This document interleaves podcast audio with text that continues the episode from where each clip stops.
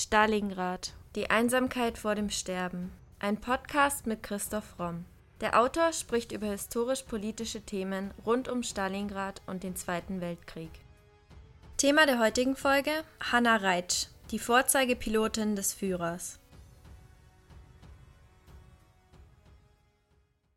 Nur 1,50 Meter klein, blond und die Lieblingspilotin Adolf Hitlers. Die spektakuläre Fliegerin Hanna Reitsch brach im Dritten Reich fast am laufenden Band Rekorde. In seinem Nachruf schrieb der Spiegel über sie Hanna Reitsch verkörperte aufs äußerste zugespitzt die deutsch-nationale Schizophrenie zwischen äußerer Modernität und innerem Mittelalter, zwischen technisch-wissenschaftlicher Intelligenz und verblendeter Gläubigkeit, zwischen persönlichem Anstand und kollektiver Barbarei. Wie begann ihre Geschichte? Hanna Reitsch wurde am 29.03.1912 in Hirschberg, Schlesien geboren und starb am 24.08.1979 in Frankfurt am Main. Schon als Vierjährige hat sie nichts anderes im Sinn als Flugzeuge. Mit ausgebreiteten Armen stellt sie sich auf den Balkon und schickt sich an, hinunterzuspringen. Sehr zum Entsetzen ihrer Eltern. Ihr Vater Willi Reitsch leitet eine Augenklinik und auch seine Frau Emmy ist natürlich nicht sonderlich begeistert von den Flugambitionen der kleinen Hanna. Aber das können sie ihr nicht austreiben. An schulfreien Tagen radelt sie wenig später nach Grunau zum Segelflugplatz. Dort lernt sie Anfang der 30er Jahre auch den jungen Werner von Braun, den späteren Raketenwissenschaftler, kennen, mit dem sie eine lebenslange Freundschaft verbindet. Nach dem Abitur absolviert sie 1931 einen Segelflugkurs in Grunau. Anschließend besucht sie die Frauenschule in Rendsburg. Ein Jahr später beginnt sie dann ein Medizinstudium in Berlin und Kiel.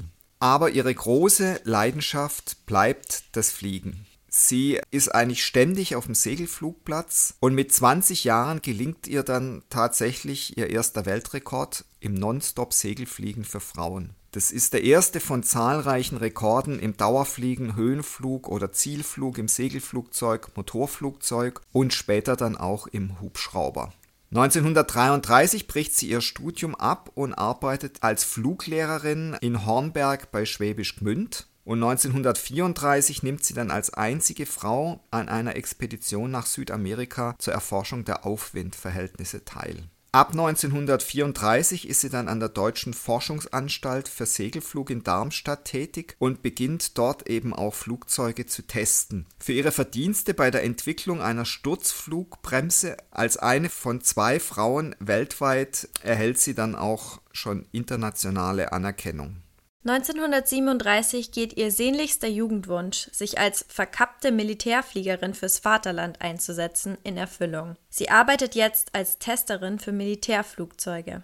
Sie arbeitet mit an der Entwicklung einer bemannten Gleitbombe, die allerdings nie zum Einsatz kommt. Nach Kriegsausbruch macht sie lebensgefährliche Versuche, britische Ballonluftsperren mit einem am Bug des Flugzeugs befestigten Gerät zu kappen. Als sie sich hierbei um ein Haar das Genick bricht, verleiht Hitler der waghalsigen Fliegerin im März 1941 das sonst nur Männern vorbehaltene Eiserne Kreuz zweiter Klasse. Erstmals erhält Hannah Reitsch die Möglichkeit, sich ausführlich mit dem Führer zu unterhalten und ist begeistert. Zitat Hannah Reitsch Seine ungezwungene und einfache Art strömte eine Zuversicht aus, die sich jedem, der in seine Nähe kam, mitteilte.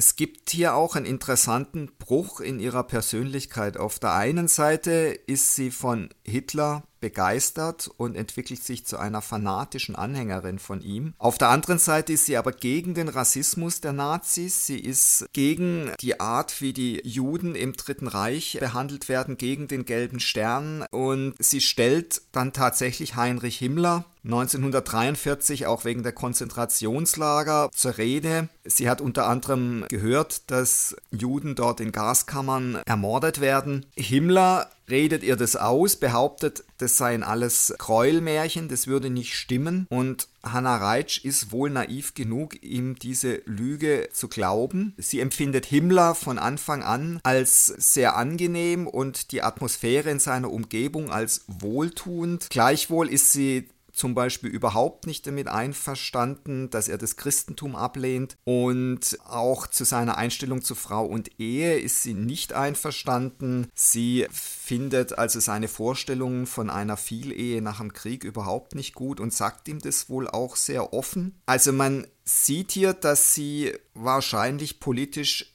sehr naiv, sehr leichtgläubig ist. Sie glaubt es, was sie glauben will, was eben auch ihrer Karriere nicht schadet und konzentriert sich aber im Grunde ganz und gar auf das Fliegen. Hier legt sie dann allerdings mit fortschreitendem Krieg einen Fanatismus an den Tag, der bis zur Selbstaufopferung reicht und der dann wirklich höchst bedenkliche Züge annimmt.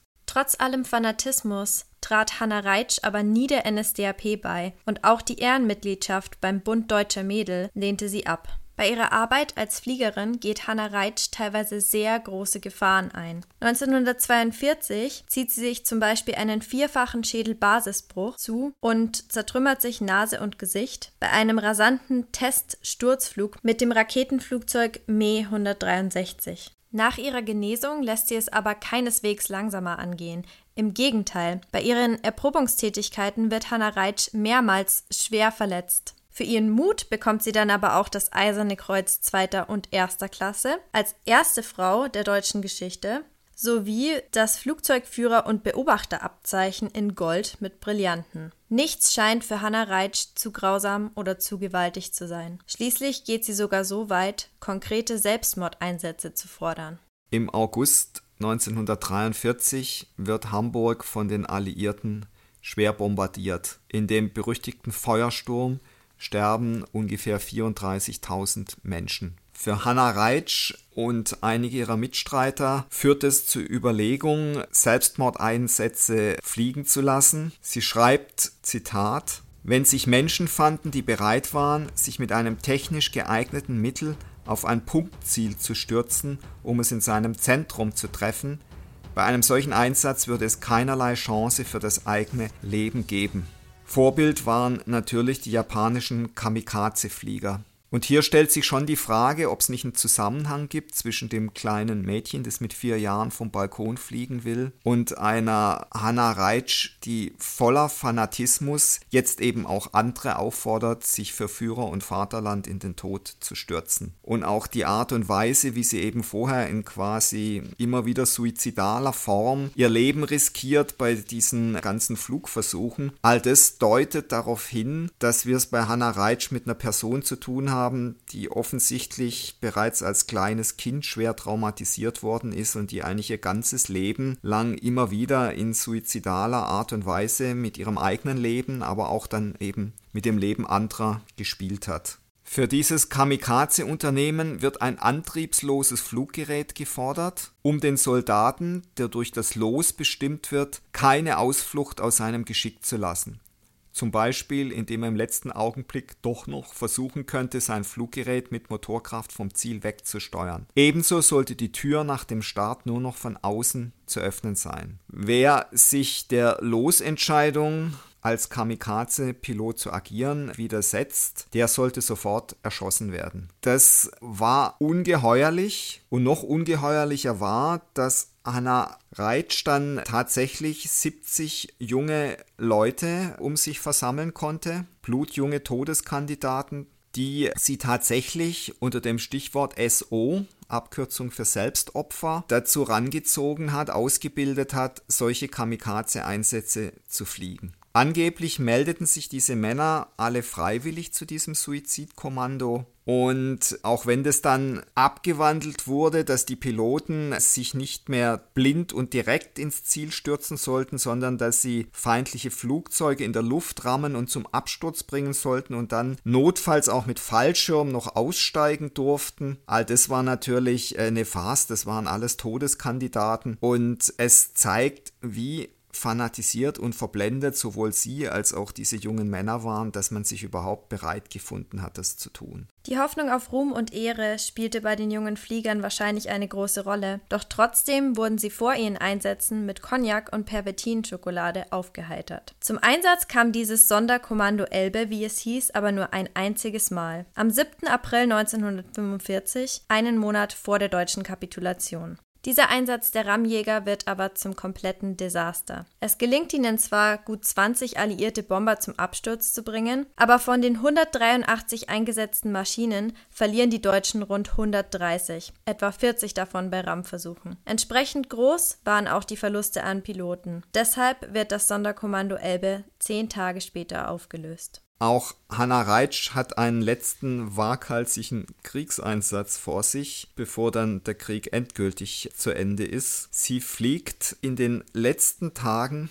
des Krieges Robert Ritter von Kreim in den Kessel von Berlin ein, der längst von den Russen dicht um die Stadt geschlossen ist und fliegt unter heftigem Beschuss am 26. April 1945 mit einem Fiesler Storch in das belagerte Berlin, weil Hitler Hitler Göring wegen Verrat inzwischen entlassen hat und Ritter von Kreim Görings Nachfolger werden soll. Der Anflug ist bereits dramatisch. Sie werden beschossen und Ritter von Kreim wird durch ein Panzersprenggeschoss der rechte Fuß zertrümmert. Hanna Reitsch übernimmt den Steuerknüppel und lenkt das Flugzeug durch den russischen Flagbeschuss. Sie schaffen es tatsächlich auch zu landen und Hitler begrüßt sie mit den Worten: Sie tapfere Frau, es gibt noch Treue und Mut auf der Welt. Welt. Allerdings erlebt Hannah Reitsch einen sehr desolaten Hitler. Seine Gestalt war jetzt stark vornübergebeugt, beide Arme zitterten ununterbrochen und sein Blick hatte etwas gläsern Fernes, hat sie später in ihren Memoiren geschrieben. Kurz vor ihrem Abflug erschien es Hannah Reitsch gänzlich unerträglich, die Goebbels-Kinder im Führerbunker zurückzulassen. Sechs Kinder waren es insgesamt, das jüngste vier, das älteste zwölf. Sie beschwor sogar deren Mutter mit den Worten Mein Gott, Frau Goebbels, und wenn ich zwanzigmal einfliegen soll, um die Kinder herauszuholen, die dürfen hier nicht bleiben. Doch Magda Goebbels ist eisern. Sie sagt Meine Kinder sollen lieber sterben, als in Schande und Spott zu leben. Kurz darauf kleidet sie sie in Weiß, kämmt ihnen die Haare und vergiftet sie dann mit Blausäure. Am Abend teilt Hitler Hannah Reitsch mit, sie werde die Ehre haben, mit ihm zu sterben. Dann gibt er ihr je eine Giftkapsel für sich und Kreim. Ich wünsche nicht, dass einer von uns lebend in die Hände der Russen fällt.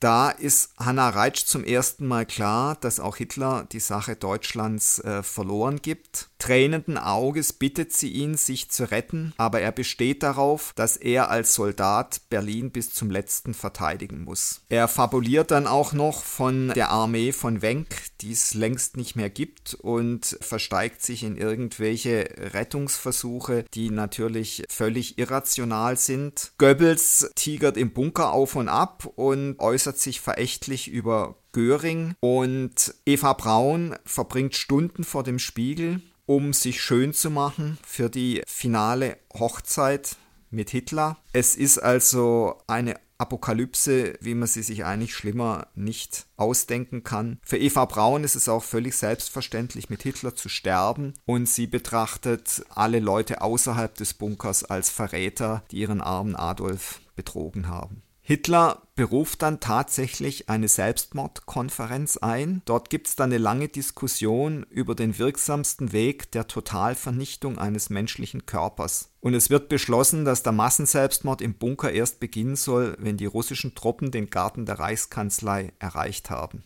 Kreim will lieber mit dem Führer sterben, aber Hitler erlaubt es jetzt plötzlich nicht mehr. Also bricht Hannah Reitsch mit Kreim wieder auf die Bunkerinsassen geben ihr Briefe mit, Frau Goebbels einen Diamantring. Mit einer kleinen Arado, dem letzten Flugzeug, starten Greim und Hanna Reitsch auf der Charlottenburger Chaussee und verlassen das brennende Berlin. Wieder erwarten gelingt Reitsch das Unfassbare. Mit der kleinen Schulmaschine fliegt sie Greim aus dem Berliner Flammenmeer, ohne abgeschossen zu werden. In Kitzbühel werden Reitsch und Greim dann aber trotzdem von US-Offizieren verhaftet. Greim schluckt die Giftkapsel, die Hitler ihm überreicht hat, aber Reitsch entscheidet sich für das Leben. Sie kommt von Mai 1945 bis November 1946 in amerikanische Kriegsgefangenschaft.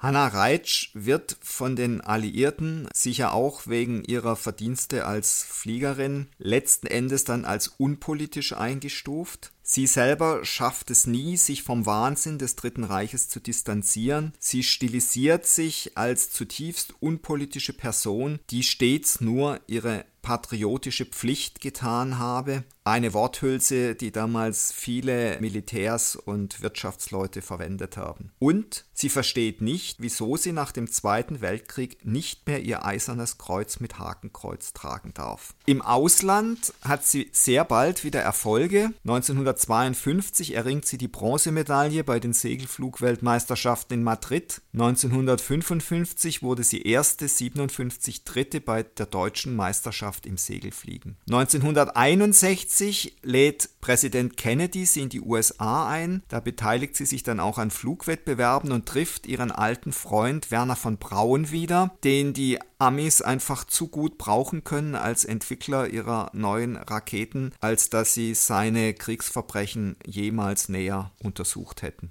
Ab 1954 arbeitet Reitsch erneut als Testpilotin in Darmstadt, diesmal bei der wiedergegründeten Deutschen Versuchsanstalt für Luftfahrt. Im Jahr 59 reist sie auf Einladung von Premierminister Nehru nach Indien, um dort ein Leistungssegelflugnetz aufzubauen. Und auch in Ghana baut sie dann später eine Segelflugschule auf.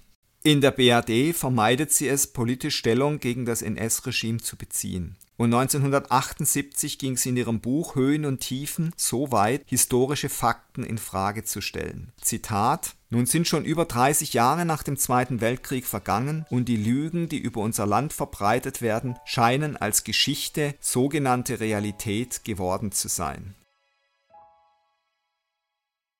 1974 wird Hannah Reitsch vorgeworfen, sie würde das NS-Regime glorifizieren. Dadurch entwickelt sie so einen Hass auf die Bundesrepublik, dass sie sich entscheidet, die deutsche Staatsbürgerschaft aufzugeben und die österreichische anzunehmen. Doch bei aller Veränderung bleibt eines immer gleich. Ich muss fliegen, Fliegen, sagte Hannah Reitsch immer wieder zu ihren FlugkameradInnen. Am 24. August 1979 stirbt sie in Frankfurt an Herzversagen. Sie bleibt bis zuletzt kinderlos, bindungslos, aber immer völlig beherrscht vom Fliegen. Vielleicht hat es nie eine bessere Pilotin als Hannah Reitsch gegeben. Das war Folge 75 unseres Podcasts Stalingrad, die Einsamkeit vor dem Sterben. Vielen Dank fürs Zuhören. Wenn euch unser Podcast gefällt, würden wir uns sehr freuen, wenn ihr uns mit dem Kauf unserer Bücher unterstützt. Neben dem Historienroman Stalingrad, Die Einsamkeit vor dem Sterben, ist auch die Gesellschafts- und Mediensatire Das Albtraumschiff, Odyssee eines Drehbuchautors im Primero Verlag erschienen. Wie viele tausend Stalingrad-Zuhörer bereits bestätigen, es lohnt sich. Bei Fragen, Anregungen oder Kommentaren zu unseren Podcast-Folgen schreibt uns gerne auf Instagram unter primero-verlag oder per Mail an primero.primeroverlag.de.